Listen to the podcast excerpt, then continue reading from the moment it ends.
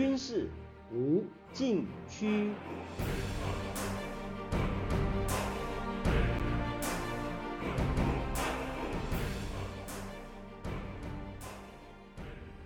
听众朋友们，大家好，您现在收听的是自由亚洲电台的军事无禁区栏目，我是栏目的主持人齐乐意。今天谈美台之间的协防问题。今年年初，美国智库兰德公司和非营利组织特别竞争研究项目的专家，以中国入侵台湾为响定，进行系列的兵棋推演。参与兵推的人员，并不是华府特区的战略专家。而是来自硅谷一些成功企业的技术专才和传统的国防承包商，他们从技术角度分析哪些科技有助于加强协防台湾，内容和以往兵推不同，深具启发和操作性。参与兵推的专家对印太地区的不稳定因素有很大危机感，尤其习近平已经指示解放军2027年做好攻台准备，然而。美国国防部尚未证明在2027年或更长的时间内能够确信阻止中国入侵台湾，而需要做出协调一致的军事努力。时间逐年逼近，一场又一场的兵推表明，若拿不出具体措施，美国难以获胜。即使获胜，也将付出高昂代价。这次系列兵推共进行三场。产生约八十二种不同的解决方案，考虑到每一个解决方案的功能性和可行性，又从中筛选出十七个最有潜力的技术解决方案，涉及到三个广泛的主题。首先，技术专家着眼以现有的技术增强美国和盟友之间的军事能力，而非寻求技术突破，也就是立足于现有成熟技术。而不是新兴发展阶段的技术。美国国防部要解决的是创新应用的问题，而不是创新问题。美国援助乌克兰，在战争发生的一年多时间，采取相同做法，立足于现有装备，而不是额外提供乌克兰人过去从未练习或使用过的任何尖端军事装备，否则不能消化，反而影响作战。以现有的装备进行训练、维护。并且持续灵活运用，是乌克兰有效抗击俄罗斯的关键。其次，为美国和盟友提供比中国更有利的信息优势。技术专家建议减少对美国各军种的特定投资，而是更多依赖于军种整合，组成一支可与台湾和主要盟友相互操作的联合部队。未来四年，以软件为中心的解决方案比。以硬件为中心的解决方案更为可行，这是未来战争新的趋势。第三，台海一旦发生突发事件，美国科技公司将挺身而出，并且支持美国政府，类似于俄乌战争。一些科技人员积极果断地协助乌克兰，参与兵推的科技专家展现了这股情绪。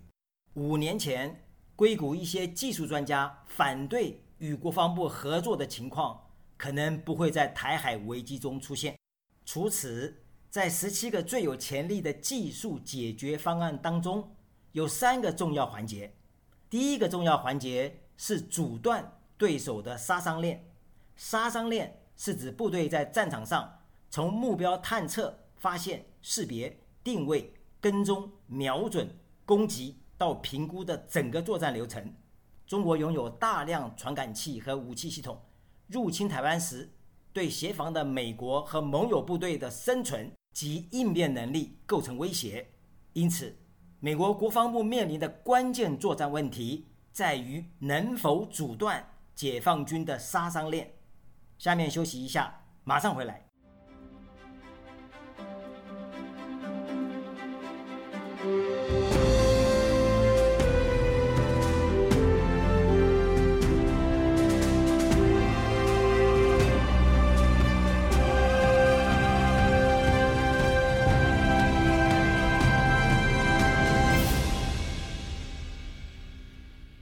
好继续来谈，参与兵推的专家建议以三项技术应对中国入侵台湾。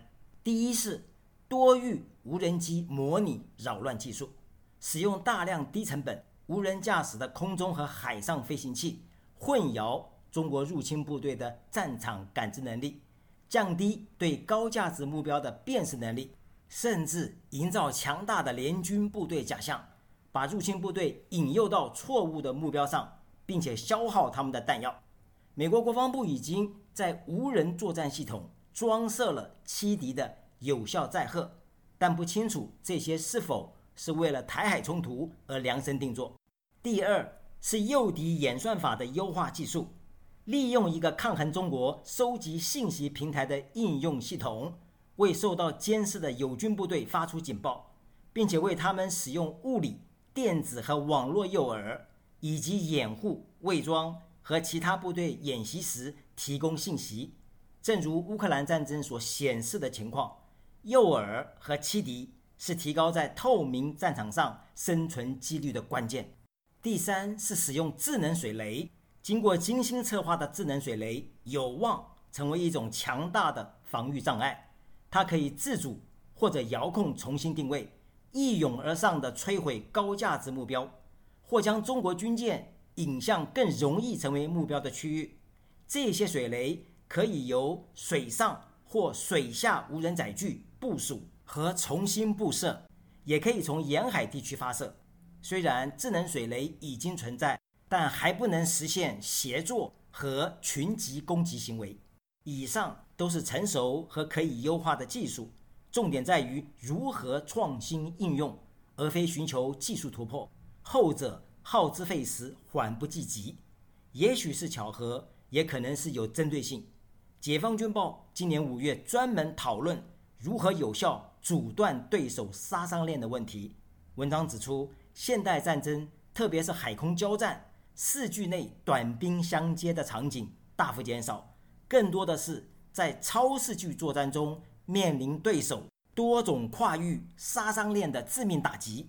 对于强国军队而言，各方不存在整体代差而接近势均力敌，因此在作战全过程中，双方所有的作战活动都在对方杀伤链的威胁之下。对手再强，他的情报、监视和侦察资源不是无限的。从近年外军作战的实践上看，全时全域、全普式战场全透明的情况并不存在。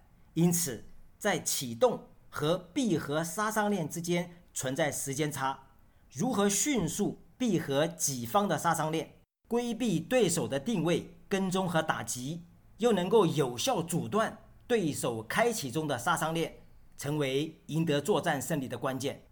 文章还说，战术级的体系对抗实质上是杀伤链的对抗，阻断对手杀伤链或延长它的闭合时间，是主动积极克敌制胜的做法。打个比方。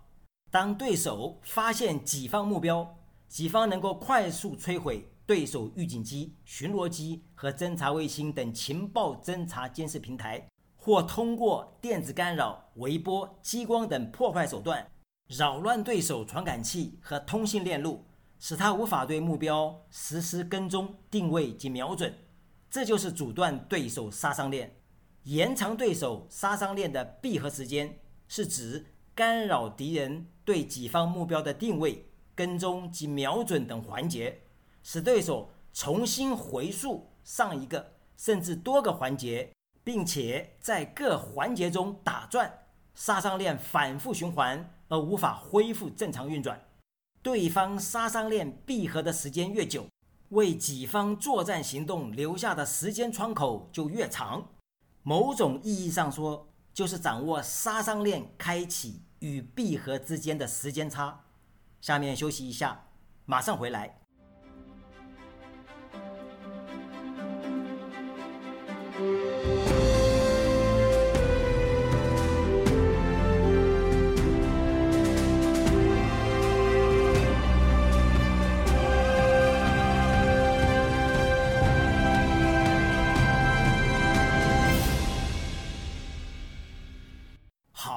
继续来谈，第二个重要环节是准许外国盟友共享数据，强化战场态势感知能力。一旦冲突开始，美国和台湾军队必须能够实时共享信息，例如协调行动，以及利用彼此的传感器网络和目标的质量数据。这一项已经开始启动。台湾国家安全局局长蔡明彦今年四月在立法院证实，台湾目前与五眼联盟有实际且及时性的情报交流。同时，国安局大幅更新计算机设备。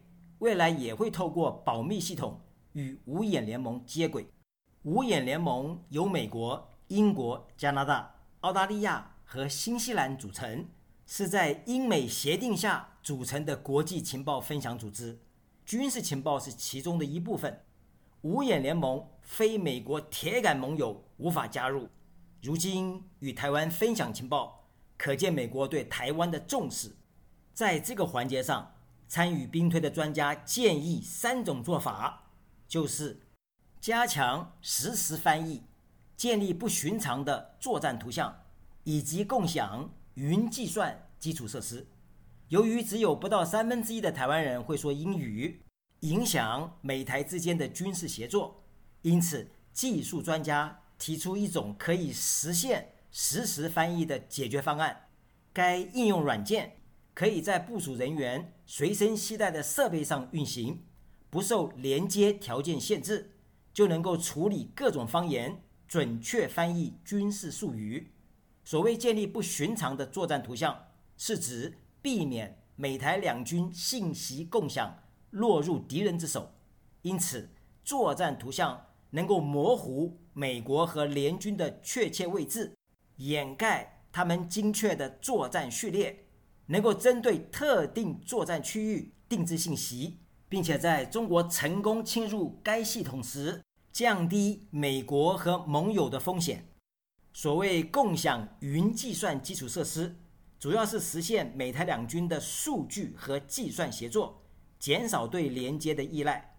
这样的架构将通过提供标准化的交换方式和用于交互的单一聚合系统，大大简化。每台之间的数据共享，第三个重要环节是增强战术优势。做法包括：一，把多个网络整合到单一的设备上，该设备具有网络安全保障措施来保护每个网络，同时还能够在不同网络之间切换使用。二，整合作战网络，就是建立一个完全可以相互操作的网络，最大限度地利用任何可用的链路。能够承受中国的攻击，整合作战网络是美国国防部现有的能力，不需要技术成熟，只需要广泛应用。三、开发战斗应用城市套件。台湾是高度城市化的国家，战术优势应该包括台湾全民以数字化大规模征兵的方式充当军队的耳目。乌克兰民众做到了这一点，他们开发应用城市。跟踪俄军动向，协调物资供应和寻找疏散路线，开发商业作战套件，将为台湾提供类似的能力。这次系列兵推实施十七个解决方案后，在敌对行动的头五天，美国第五代战斗机的损失估计减少百分之五十。多种解决方案的协同效应，使同期中国战斗机的损失估计增加百分之七十。此外，中国两栖部队的损失从一半增加到至少三分之二，中国空中突击部队的损失也占总兵力的很大比例。参与兵推的科技专家指出，他们建议的十七个技术解决方案有助于在短期内明显缩小潜在的威慑差距，使美国在未来十年保持地位优势，并且在印太地区实现有利的地区力量平衡。